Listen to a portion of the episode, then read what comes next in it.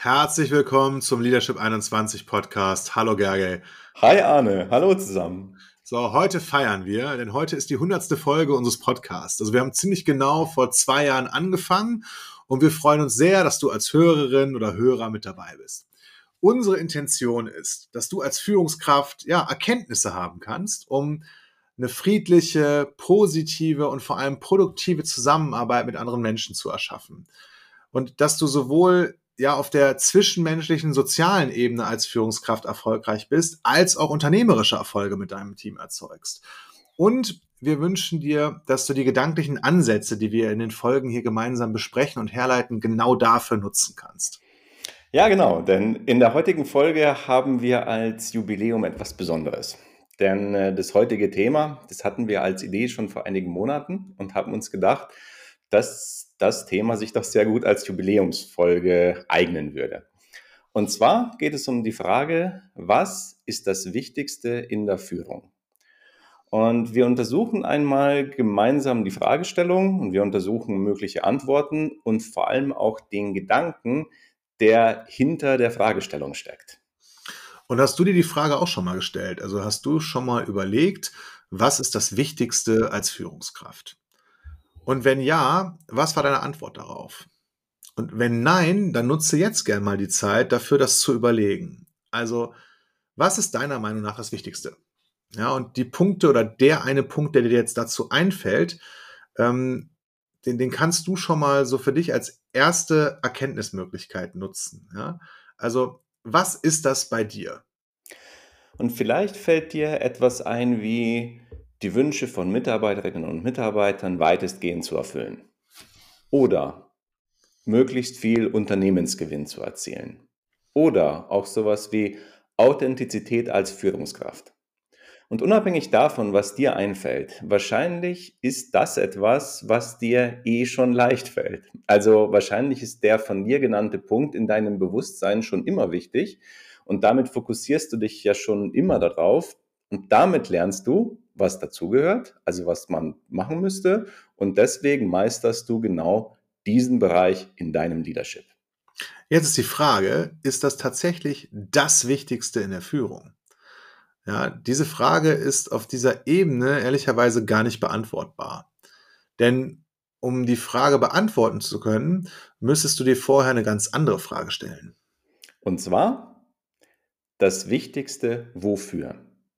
Also das Wichtigste für welches Ziel oder für welches Ergebnis.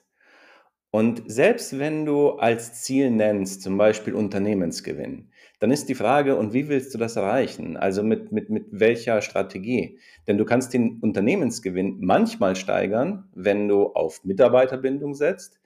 Es gibt aber auch Unternehmen, die überaus erfolgreich sind und die haben eine unglaublich hohe Fluktuation, wie zum Beispiel Unternehmensberatungsunternehmen.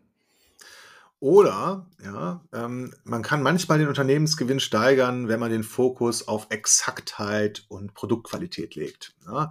Zum Beispiel in der Fertigung äh, von, was weiß ich, Diesel-Einspritzdüsen. Ja? So. Und manchmal ist aber auch hohe Exaktheit gar nicht das, was du brauchst, zum Beispiel in schnelllebigen, innovativen Bereichen. Ja?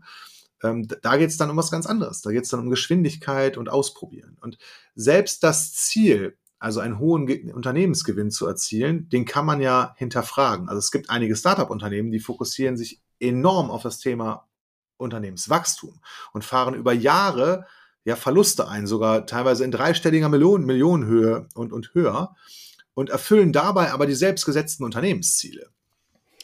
Ja, oder eine andere Möglichkeit ist, du hast eine ganz andere Herangehensweise und sagst, der Gewinn ist gar nicht so sehr im Fokus, sondern es geht eher um den Beitrag deiner Unternehmung zu einer Mission, wie zum Beispiel Waldaufforstung oder die Erschaffung von Kindergartenplätzen, also so wie das bei einigen Stiftungen zum Beispiel der Fall ist. Und in diesem Fall wäre, obwohl du Führungskraft bist, gar nicht das wichtigste Unternehmensgewinn, sondern eben gerade das vorhin genannte. Also müsstest du dir als Führungskraft zuallererst mal die Frage stellen, welches Ziel willst du erreichen? Und dann kannst du untersuchen, was für dich in deinem Business zum jetzigen Zeitpunkt dafür am wichtigsten ist. Also zusammengefasst, es gibt nicht das Wichtigste als Führungskraft per se, sondern es gibt nur das Wichtigste oder etwas Wichtiges oder wichtige Dinge für ein bestimmtes Ziel oder ein, für ein bestimmtes Ergebnis. Ja, also zum Beispiel, ich gehe sehr gerne zum Kitesurfen und das kennt ihr ja auch vielleicht aus dem Alltag. Ähm, wenn, wenn du dann in ein Geschäft gehst oder in dem Fall, wenn ich in ein Geschäft gehe, um mir einen neuen Kite zu kaufen und sage zum Verkäufer, du, ey, was ist denn eigentlich das Wichtigste, was ein neuer Kite können muss? Dann schaut er mich an und sagt, ja, das Wichtigste wofür? Weil willst du hochspringen oder willst du schnell fahren oder willst du bei ganz wenig Wind fahren oder willst du bei Schnee fahren oder willst du auf dem Wasser fahren? Und dann kann ich mich entscheiden, was ich eigentlich haben will, was ich eigentlich mit dem Ding machen will oder erreichen will.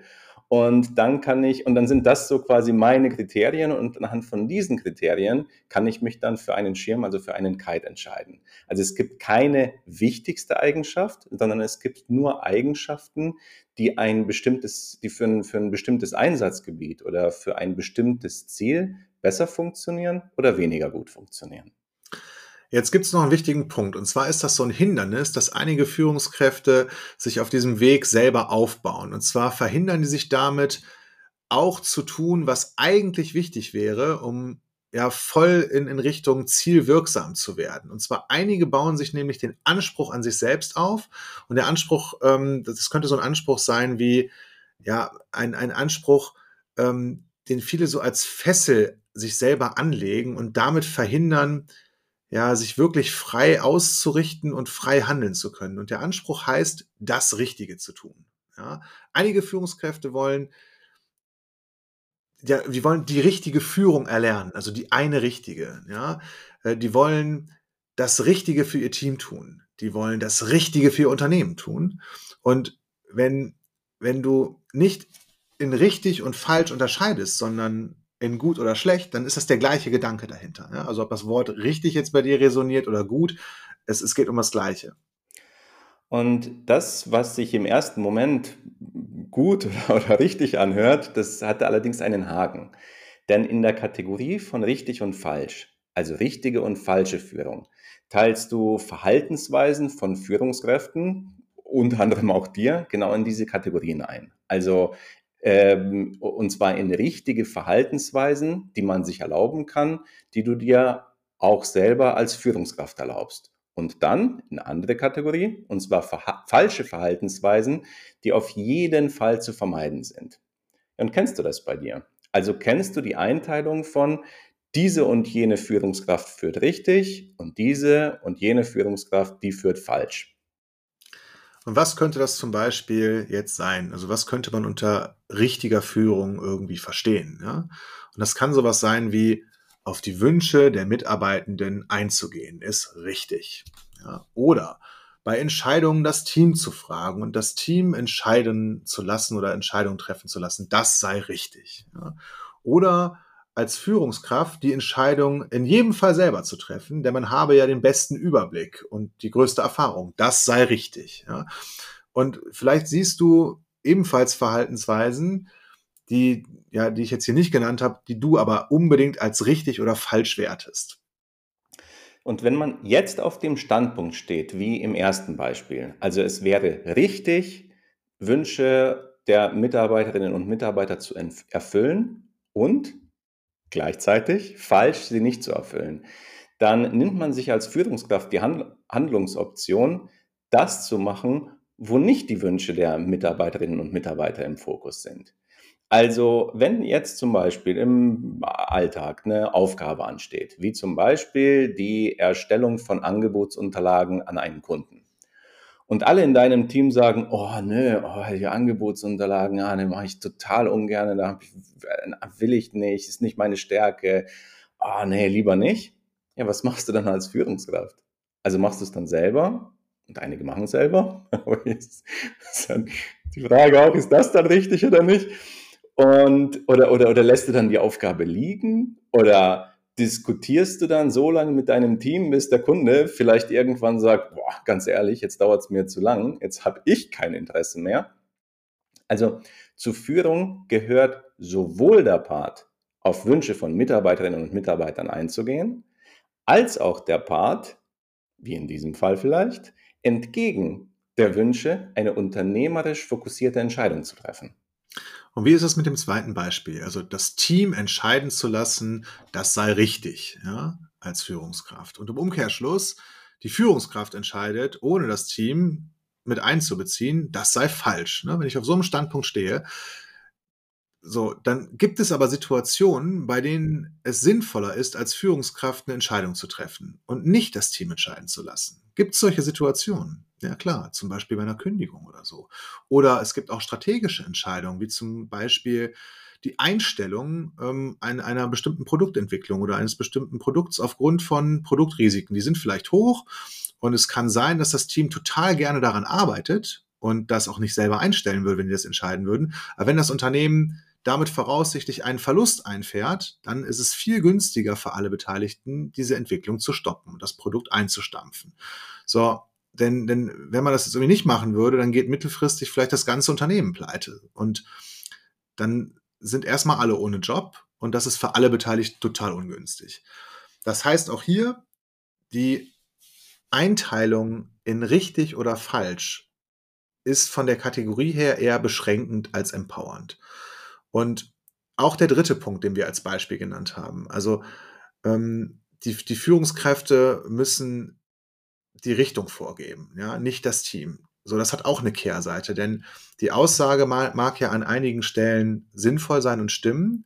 Und an anderen Stellen kann es sein, dass Mitarbeiter, die fachlich deutlich tiefer in diesen Themen drin sind, eine unternehmerisch sinnvollere Entscheidung treffen würden als die Führungskraft. Und um diesen Part jetzt zusammenzufassen, wer eine bestimmte Art von Führung als richtig oder falsch kategorisiert und damals, da, damit so als Dogma begreift, der begrenzt sich selbst. Also das heißt, du müsstest eine andere Kategorie finden als richtig und falsch. Und die Frage wäre demnach nicht, ob es richtig ist, sondern die Frage ist dann eine andere. Also auch hier, welche Frage müsstest du dir stellen, um dich in deiner Führung und in deinem Führungsstil nicht zu begrenzen, sondern eher zu empowern? Also du müsstest dir die Frage stellen, funktioniert es für das gewünschte Ergebnis? Also funktioniert das, wie du planst, dich zu verhalten oder wie du planst, Leadership zu leben, für das gewünschte Ergebnis? Und das heißt jetzt nicht, wenn das Ziel äh, zum Beispiel ein bestimmter Unternehmensgewinn ist, äh, dann setze jetzt erstmal alle Löhne auf das gesetzliche Lohnminimum. Denn wenn du das tust, dann wird diese Entscheidung logische Konsequenzen haben. Und zwar kann es dann sein, dass äh, gerade superkompetente Menschen das Unternehmen verlassen oder dass die Unternehmensatmosphäre und die ganze Produktivität deutlich sinken. Ja, und das wäre schade sowohl für deine Mitarbeiterinnen und Mitarbeiter, für das Unternehmen und auch für dich. Ähm, also du, du, müsstest das wirklich eher mittel- oder, oder langfristig überlegen. Also du, denn hier würdest du erstmal kurzfristig vielleicht den Unternehmensgewinn steigern, aber mittelfristig würde das eine deutliche Kehrseite haben. So, und wir laden dich dazu ein, statt richtig und falsch eine andere Kategorie für deine Ausrichtung als Führungskraft oder für deine Art zu führen zu wählen. Ja?